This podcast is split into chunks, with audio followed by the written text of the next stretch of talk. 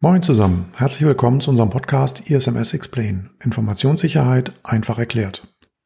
Heute spreche ich mit meiner Kollegin Melissa über das Thema TISAX. Das ist ein Standard zur Informationssicherheit, den sich die Automobilhersteller ausgedacht haben. Seit einigen Jahren verpflichten sie jetzt die Automobilzulieferer darauf, sich danach zertifizieren zu lassen. Was das dann für ein Unternehmen bedeutet, diese Zertifizierung, wie das geht, wie das abläuft, ja, das erfahrt ihr in der Folge und dabei wünsche ich euch viel Spaß.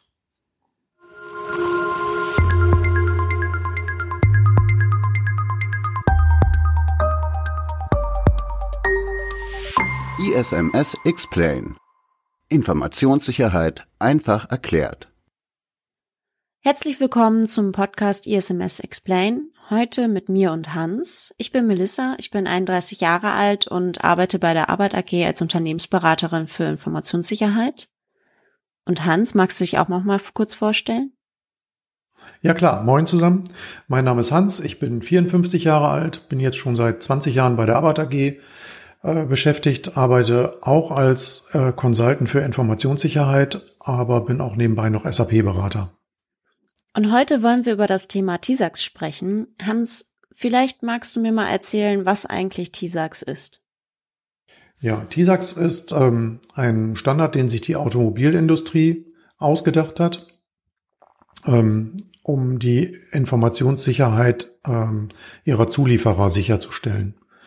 Ähm, früher war es ja so, dass ähm, wenn du für die äh, Automobilindustrie gearbeitet hast, also zum Beispiel für Volkswagen oder für BMW, dann konnte es dir passieren, dass heute der Auditor für Informationssicherheit von Volkswagen bei dir im Haus war und dein Unternehmen geprüft hat. Und am nächsten Tag kam dann der Auditor von BMW. Und ähm, so hat es halt einen sehr großen personellen Aufwand bedeutet, ähm, sich prüfen zu lassen. Und deswegen hat sich der Verein Deutscher Automobilhersteller oder Verband heißt es, glaube ich, Verband Deutscher Automobilhersteller zusammengetan und hat sich ähm, einen Standard ausgedacht, dem alle Teilnehmer zugestimmt haben. Und jetzt muss man sich nur noch einmal ähm, auditieren lassen. Und wenn man diese Prüfung besteht, dann ist das für alle Automobilhersteller in Ordnung. Ja, das stelle ich mir auch sonst sehr anstrengend vor, wenn irgendwie drei oder vier Prüfungen pro Jahr dann irgendwie kommen und immer das gleiche geprüft wird. Also es ist dann auch sehr aufwendig für die Lieferanten. Also ist dieses TISAX dann ja eine sehr große Erleichterung für die. Genau, richtig. Und äh, wie muss ich mir das vorstellen? Ist das dann äh, so ähnlich wie ISO 27001? Also gibt es da auch irgendwie etwas, so ein Standard, an dem man sich dran langhangelt? Also bei ISO 27001 gibt es ja diese 23 Seiten, die man ja kaufen kann. Hm. Wie ist das bei TISAX? Ja, bei TISAX ist das ähnlich. Also ähm, wenn man sich ähm, auf der TISAX-Seite registriert, kann man sich ähm, so ein Handbuch runterladen, das TISAX-Teilnehmerhandbuch. Also das kann man sogar auch schon ohne Registrierung runterladen. Da steht eigentlich sehr genau beschrieben, wie der Prozess abläuft. Ähm, zusätzlich gibt's dann noch ähm, so ein VDA-ISA-Assessment vom VDA. Das ist so ein Fragebogen, wo die Anforderungen genauer drin stehen.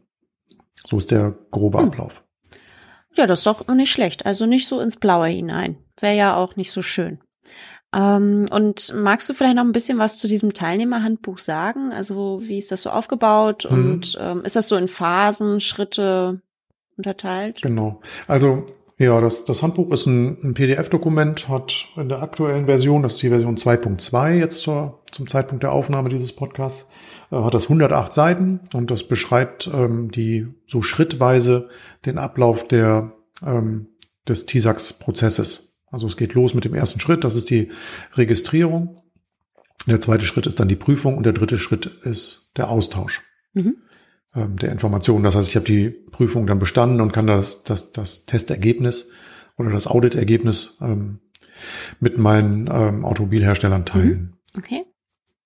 Und ähm, ja, wollen wir vielleicht da so mal so ein bisschen durchgehen, also uns da so ein bisschen äh, mit beschäftigen? Mhm. Also wie läuft das denn jetzt eigentlich ab mit dieser Registrierung? Damit fängt's ja an. Und, ähm, mhm.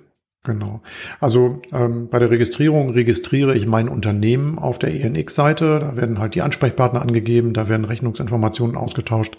Die Registrierung ist dann auch kostenpflichtig, also kostet so circa 400 Euro für ein kleineres Unternehmen oder ein normales kleines Unternehmen, wenn man richtig groß ist. Ähm, Gibt andere Preismodelle, die kann man dann bei der ENX erfragen. Mhm.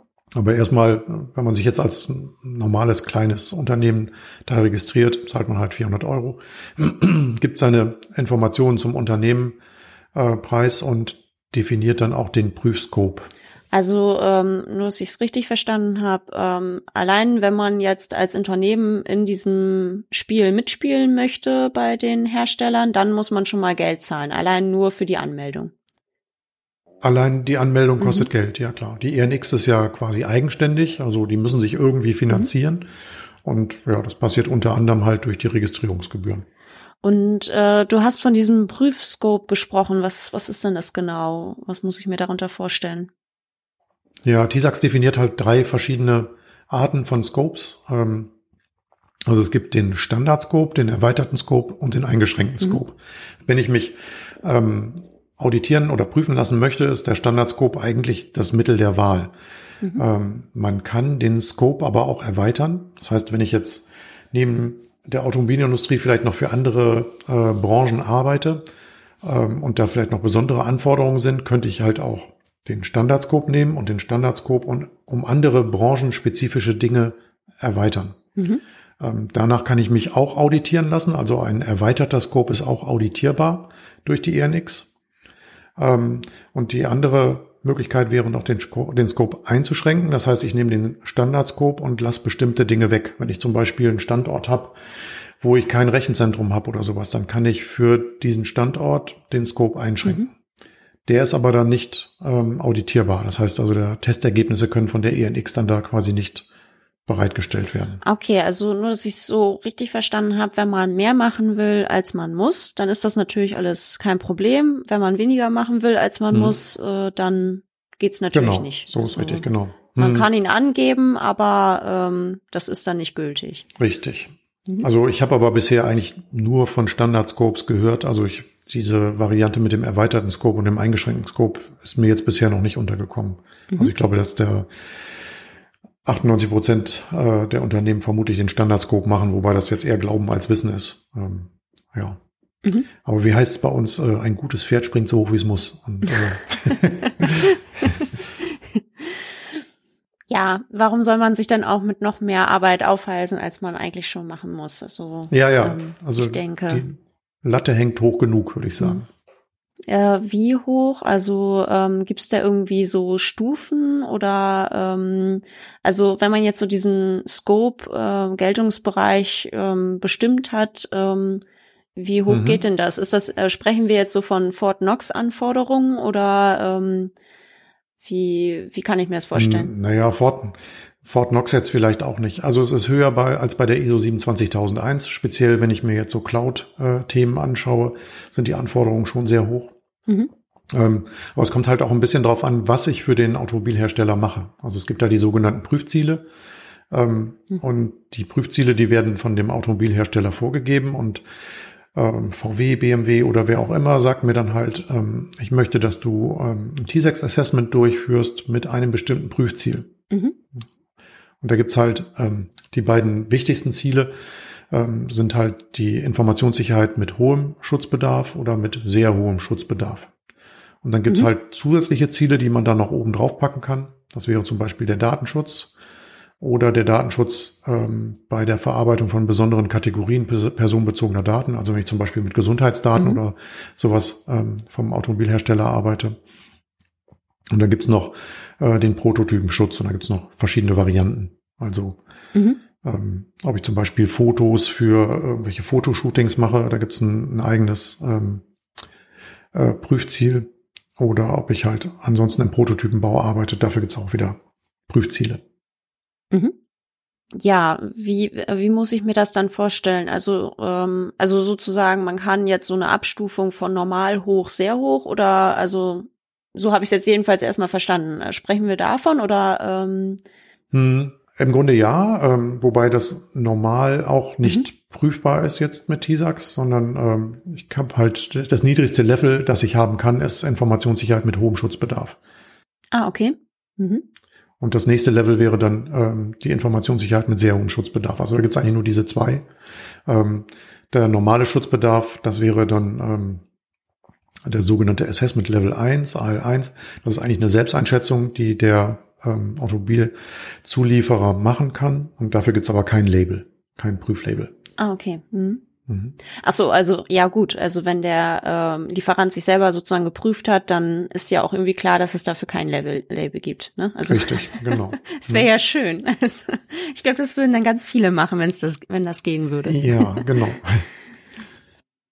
Okay, ähm, also jetzt äh, hast du von diesen Labels gesprochen. Also ist das das gleiche wie mit diesen Prüfzielen dann? Also wenn man jetzt äh, hoch, sehr hoch hat und äh, ähm, dieses Assessment Level, also ist das das gleiche dann oder? Ähm ja, die Assessment Level, die ähm, beschreiben die Art der Prüfung.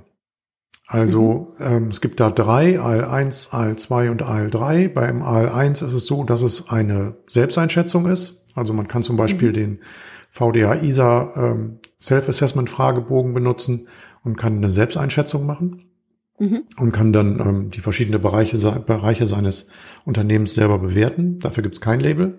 Assessment Level 2 ist dann so, dass es, es geht in der Regel los mit einer Dokumentenprüfung und ähm, dann kommt halt das prüfende Unternehmen und macht dann Plausibilitätsprüfungen äh, der Selbsteinschätzung. Das heißt, wie beim mhm. AL1 mache ich halt ähm, ein Self-Assessment, fülle das VDA ISA Excel aus, ähm, bewerte meinen, den Reifegrad meines Informationssicherheitsmanagementsystems. Mhm. Und ähm, es kommt dann ein Auditor, der remote, äh, typischerweise per Telefonkonferenz, WebEx oder sonst irgendwas, ähm, nach Nachweisen sucht. Das heißt, er überprüft, ob meine Selbsteinschätzung plausibel ist. Okay. Beim AL3 ist es noch eine wesentlich umfassendere Prüfung. Da kommt der Auditor dann auch raus. Und äh, ja, ist halt eine sehr, wesentlich genauere Prüfung meiner Dokumente und meiner Selbsteinschätzung. Und ähm, das passiert auch vor Ort. Ähm, beim ah, okay, also äh, das bedeutet, wenn du sagst, äh, der Auditor kommt dann auch raus, äh, dass es dann tatsächlich immer vor Ort ist. Dann. Genau. Also, Bei mhm. AL2 ist es typischerweise eine Remote-Prüfung, also per Telefonkonferenz oder WebEx.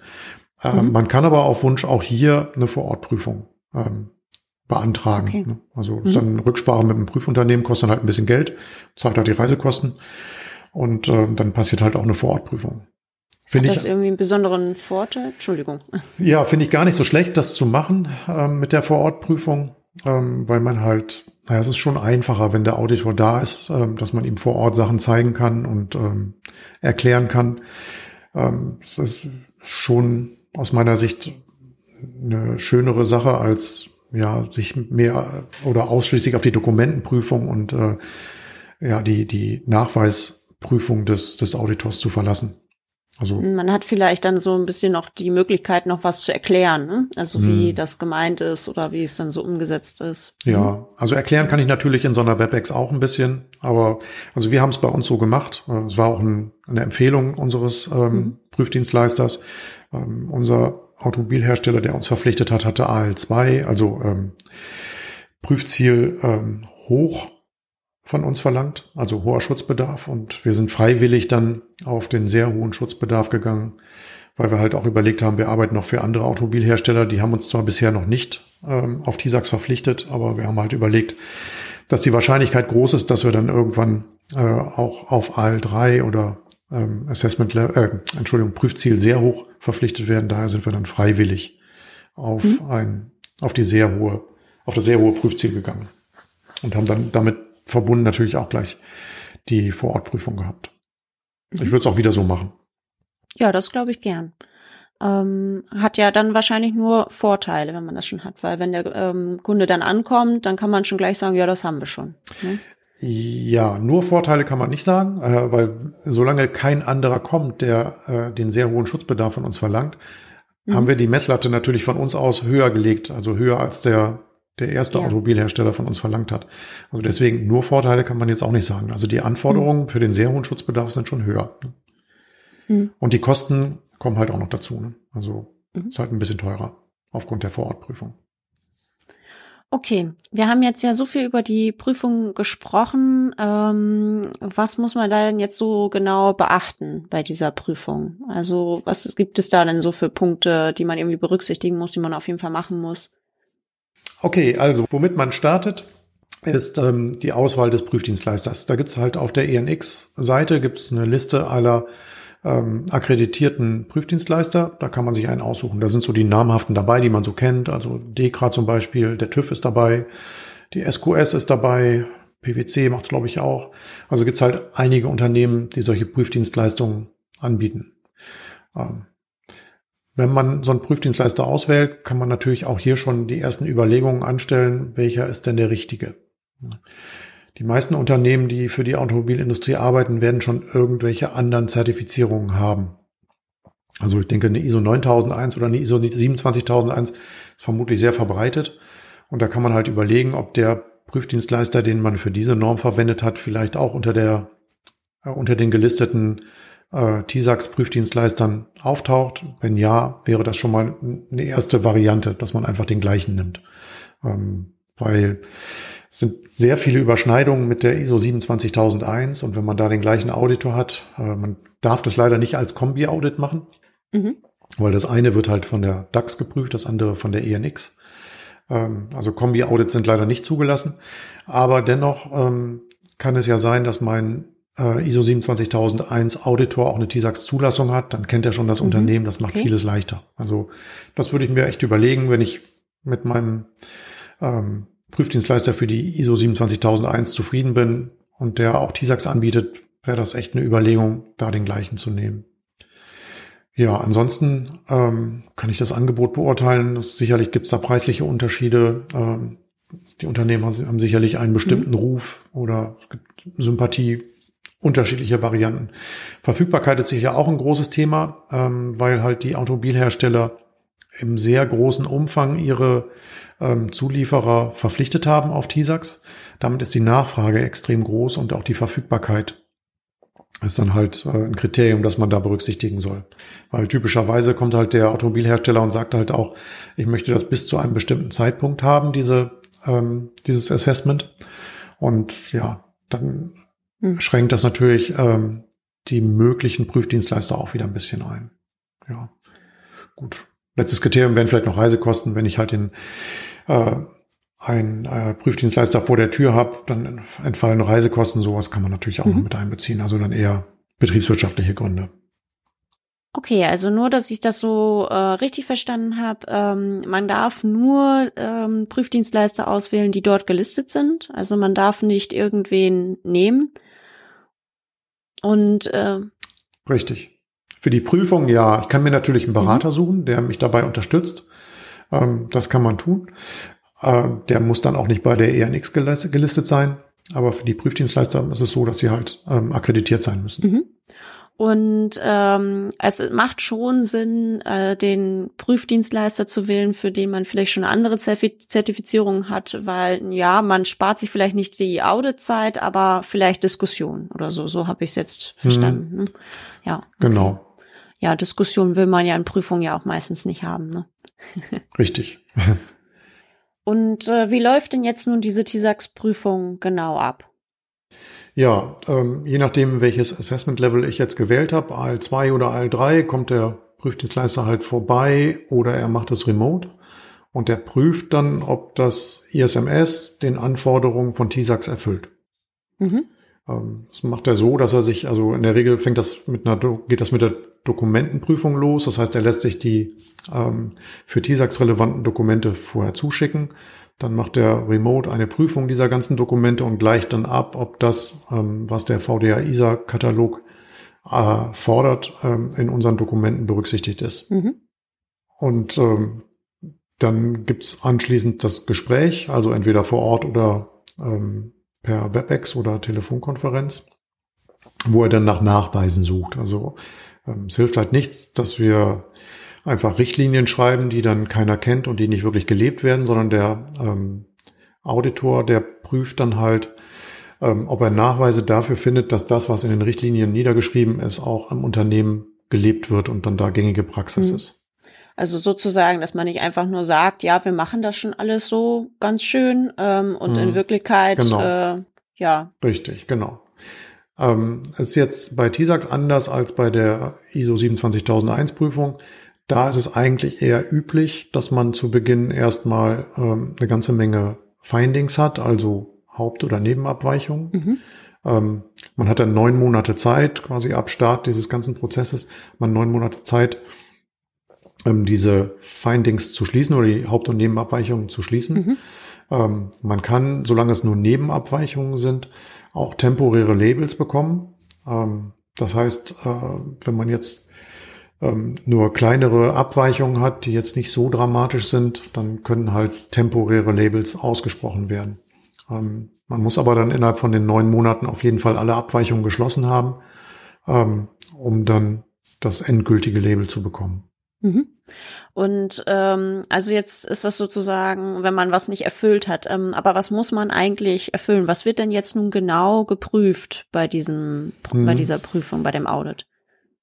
Ja, ich hatte eben ja schon mal ähm, das äh, VDA ISA Self-Assessment-Dokument ähm, erwähnt. Also es ist ein, ein Excel-Dokument, kann man auf der VDA-Seite ähm, runterladen. Ähm, da stehen halt die Anforderungen drin. Mhm. Also für die verschiedenen Bereiche ähm, des Unternehmens, also was weiß ich, HR, Lieferantenmanagement, äh, Entwicklung und was auch immer, gibt's dann ähm, Anforderungen und in diesem VDA ISA Prüfkatalog steht dann halt drin, welche Anforderungen brauche ich halt grundsätzlich, welche brauche ich, wenn ich hohen Schutzbedarf habe oder welche muss ich zusätzlich haben, wenn ich den sehr hohen Schutzbedarf habe. Mhm. Und ähm, für jede Anforderung kann ich in diesem Excel dann äh, mit einem Reifegrad belegen. Da gibt es dann sechs verschiedene Reifegrade von 0 bis 5 und kann dann halt sagen, okay, mein ähm, Informationssicherheitsmanagementsystem ist bezogen auf, was ich nicht, die Anforderungen im Personalwesen eben Reifegrad 0, das würde bedeuten unvollständig.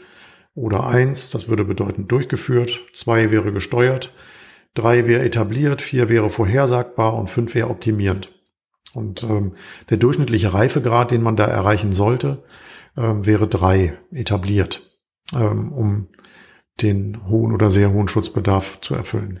Ähm, ja, so diese Level, Entschuldigung, diese Level, die kommen aus dem CMMI, mhm. aus dem Capability Maturity Model. Ähm, das ist schon ein etwas älterer ähm, Standard, der mal ähm, entwickelt wurde. Und ähm, da hat sich TISAX halt oder die ENX hat sich halt an dem CMMI ähm, für die Reifegradbewertung orientiert. Okay. Ähm, so mit diesem unvollständig durchgeführt, ähm, etabliert, da kann ich nicht so ganz was mit anfangen. Kann, kannst du das vielleicht noch ein bisschen genauer erklären, wo da die Unterschiede sind zwischen diesen einzelnen Stufen? Ja. Also wann ist denn so jetzt diese Anforderung gesteuert oder etabliert? Also mhm. Genau. Gut, bei unvollständig ist vermutlich selbsterklärend. Also wenn es keinen Prozess gibt ähm, oder der Prozess gar nicht funktioniert, den man da macht. Also man hat sich irgendwie ein mhm. Luftschloss gebaut und ähm, der Prüfdienstleister sagt, ja, schöne Idee, aber funktioniert nicht, dann wäre das ähm, Reifegrad null. Mhm. Ähm, wenn ich selber jetzt meinen Prozess so bewerte, dann brauche ich mich auch für diese Prüfung gar nicht erst anzumelden. Also man muss halt schon sehen, dass man eigentlich bei allen ähm, ähm, Prozessen und ähm, Anforderungen, die ich da bewerte, sehen, dass man auf einen Status von drei kommt. Mhm. Also null würde halt bedeuten unvollständig, wir haben nichts. Eins heißt durchgeführt, also es gibt einen Prozess.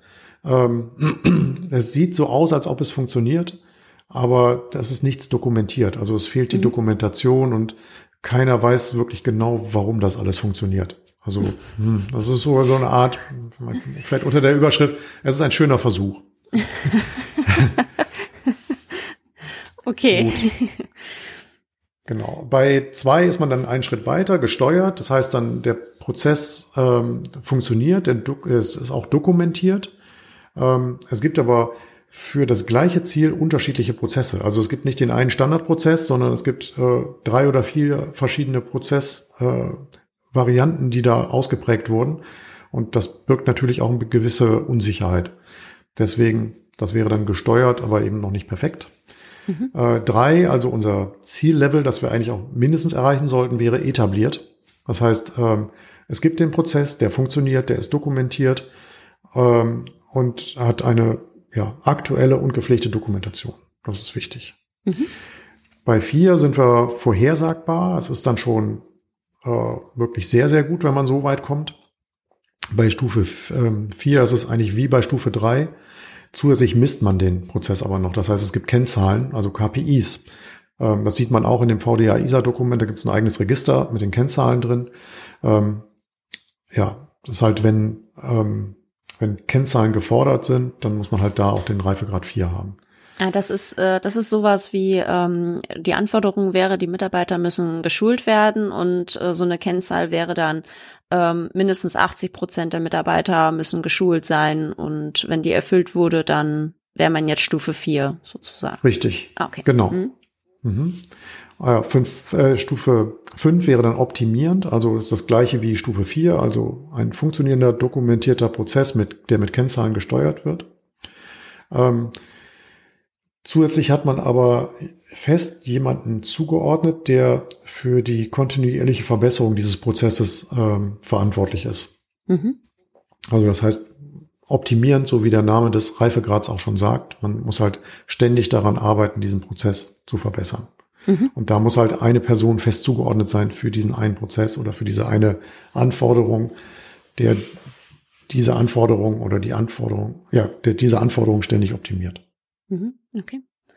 Aber als Minimum muss man Stufe drei haben, also so wie wir es eben ja schon ge gesagt hatten, ähm, nicht nur dokumentiert, sondern es muss auch äh, gelebt sein. Ne? Das ja, mhm. korrekt. Also im VDA-ISA ähm, gibt es auch ein, ähm, äh, ein, ein Register in dem Excel, wo man erkennen kann, welcher Zielreifegrad gefordert ist. Aber im Durchschnitt ist es eigentlich eine 3. Mhm. Ja. Okay, ähm, wir sind jetzt also sozusagen fertig mit der Prüfung, haben keine Nebenabweichung, haben auch immer den Level 3 erreicht. Und was passiert dann? Also was kommt nach dieser Prüfung dann? Was, was muss ich dann machen? Hm. Ja, wenn ich ähm, alle Nebenabweichungen geschlossen habe, Hauptabweichungen sowieso, ähm, dann ist die Prüfung bestanden. Der Prüfdienstleister würde das Ergebnis dann an die ENX melden. Ähm, sofern ich dann das Geld an die ENX auch schon überwiesen habe, ähm, kann ich dann das Ergebnis meiner Prüfung teilen. Ne? Also die, mhm. ähm, die, das Teilen der, des Prüfergebnisses setzt halt voraus, dass vorher bezahlt wurde. Mhm. Und ähm, dann kann ich halt mein Prüfergebnis teilen auf der ENX-Plattform. Also ich kriege dann nicht wie bei der ISO 27001 so, ein, äh, so eine gedruckte Urkunde oder so ein gedrucktes Zertifikat, das ich mir dann irgendwo an die Wand hängen kann, ähm, sondern ich kann das in, der, in dem Portal der ENX teilen und kann dann ähm, im Portal noch entscheiden, wem, mit wem ich das Ergebnis teilen möchte. Also ich könnte das zum Beispiel einschränken. Mhm. Ähm, oder ich könnte sagen, ja, das kann eigentlich jeder sehen. Zusätzlich kann ich auch noch sagen, in welchem Detaillierungsgrad ähm, kann ich teilen. Also nur das Gesamtprüfergebnis oder eine Zusammenfassung oder das, die, die, die detaillierten Prüfergebnisse ähm, all das kann ich halt entscheiden, was ich davon preisgeben möchte. Mhm. Und, aber so ein, so ein schönes gedrucktes Ding, wie das bei den ISO-Normen gibt, gibt's leider nicht. Ach so. Ähm, mhm. Es gibt es gibt dann nur so ein Label, das man benutzen darf. Das ist halt so ein TISAX-Logo, da steht unten drunter Results Available. Ähm, und das sagt dann dem kundigen Automobilhersteller, ah, okay, der hat an dem TISAX-Verfahren teilgenommen und der kann dann auf dem TISAX-Portal, kann man dann nachschauen, ähm, welches Level hat er denn erreicht? So ich das ähm, äh, mein Prüfergebnis mit diesem Automobilhersteller auch geteilt habe. Ansonsten sieht er das leider auch nicht. Ah, okay. Mhm. Also es gibt nicht äh, irgendwie so eine schöne Urkunde zugeschickt über dieses Zertifikat, was man sich an die Wand hängen kann. Nein, ja. leider nicht. Schade. Bei dem ganzen Aufwand ja. wäre das ja schon ganz schön. Ja, hätte ich auch angemessen gefunden, aber ja, ich, es fällt mir auch im Moment so ein bisschen, oder es fehlt mir so ein bisschen die Fantasie, warum ich jetzt meine Prüfergebnisse nicht mit irgendwem teilen möchte. Mhm. Also mindestens mal die Zusammenfassung äh, fände ich eigentlich okay. Ja. Aber gut. Die Möglichkeit haben die halt vorgesehen und ja. Dass man jetzt nicht auf Detailprüfergebnisse eingehen möchte oder das nicht jedem zeigen möchte, das kann ich schon nachvollziehen, aber zumindest so eine Zusammenfassung hätte ich eigentlich erwartet, mhm. dass man die mit allen teilt. Aber gut, die Möglichkeit ist da, das einzuschränken. Muss jeder selber wissen, ob er das tut oder nicht. Hm, ja. Okay, ja gut, dann hätten wir sozusagen eigentlich ja mal so diese ganzen Schritte von TISAX ja abgearbeitet, wie man das so macht, wie man das so bekommt. Mhm. Ähm, hast du sonst noch irgendwelche Empfehlungen, Tipps oder Tricks, äh, die man irgendwie beachten müsste oder darf? Ja, so ein paar Ideen haben wir da schon, was man da empfehlen kann oder an was man denken sollte. Ähm, man hat ja alle drei Jahre ähm, eine Prüfung. Ähm, man sollte mit der Verlängerung mindestens ein Jahr vor Ablauf äh, des TISAX-Labels beginnen. Also das Verfahren dauert ja neun Monate oder darf maximal neun Monate dauern. Die Zeit würde ich mir mindestens vorher nehmen, ähm, dass ich halt mir frühzeitig äh, mit dem Prüfdienstleister spreche, ähm, Termine mache und dann halt auch frühzeitig mit der Prüfung anfange, ähm, damit ich halt nicht plötzlich ohne Label dastehe. Das wäre mal so der erste Tipp und Trick. Ähm, ja, so an Dokumenten, die wirklich gut sind. Ich finde das TISAX Teilnehmerhandbuch sehr gut. Ähm, das kann man sich auf der ähm, Portalseite runterladen von der ENX. Wir haben ja so eine äh, Webseite für die Show Notes. Da würden wir dann auch die entsprechenden Links hinterlegen. Ähm, das kann ich ja auch schon runterladen, wenn ich noch nicht ähm, registriert bin. Und das ist wirklich gut geschrieben und enthält genau die Informationen, die man braucht. Deswegen sehr zu empfehlen. Ja, ansonsten ähm, ist die ENX sehr restriktiv, was den Umgang mit dem TISAX-Label angeht. Also ähm, sollte nicht öffentlich über die Prüfergebnisse sprechen oder auf Messeständen ähm, groß damit werben. Man kann halt dieses TISAX Results Available Logo benutzen, aber mehr auch nicht. Es gibt da ein ähm, detailliertes Dokument von der ENX, was man machen darf mit dem, äh, mit dem Label und was nicht. Ja, ansonsten ähm, von der VDA-Webseite, äh, der Prüfkatalog ist natürlich existenziell wichtig und auch ähm, gut und vernünftig gemacht. Ähm, da gibt's jetzt äh, relativ frisch eine, eine neuere Version. Ähm, Version 5 ist da, mhm. die aktuelle Version. Wir haben ein Dokument erstellt, wo wir die Version 5 mit der Vorhergängerversion vergleichen. Das stellen wir auf unserer Webseite zur Verfügung. Ähm, auch das ist ähm, sicherlich sehr hilfreich für die Leute, die oder die Unternehmen, die schon ähm, ein TISAX-Label haben, das unter dem Vierer-Katalog entstanden ist ähm, und die dann quasi mit dem nächsten Label auf den Fünfer-Katalog wechseln. Also das ist bestimmt ein sehr hilfreiches Dokument. Stellen wir auf unserer Webseite kostenfrei zur Verfügung. Könnt ihr euch also alle gerne runterladen. Ja, ansonsten gibt's noch ähm, ein Dokument von der, auch vom VDA, die Harmonisierung der Klassifizierungsstufen. Ähm, ist auch lesenswert, ähm, ist zwar schon zwei Jahre alt von 2018, aber auf jeden Fall auch eine hilfreiche, ein hilfreiches Dokument. Stellen wir auch in den Shownotes zur Verfügung, könnt ihr euch alles runterladen, alles kostenfrei. Ja, ja super. Top, das war's an Tipps und Tricks. Ja, vielen mhm. Dank, Hans. Ähm, vielen Dank auch für das Interview und dass du mir T-Sax noch mal so ein bisschen erklärt hast. Ähm, Sehr gerne. Vielen Dank auch an alle Zuhörer und Zuhörerinnen ähm, fürs Zuhören. Bei ähm, Fragen, Lob, Kritik äh, kann man sich auch natürlich gerne an uns wenden. Und zwar an podcast.isms-x-plane.de. Vielen Dank fürs Zuhören. Wir hören uns bei der nächsten Podcast-Folge.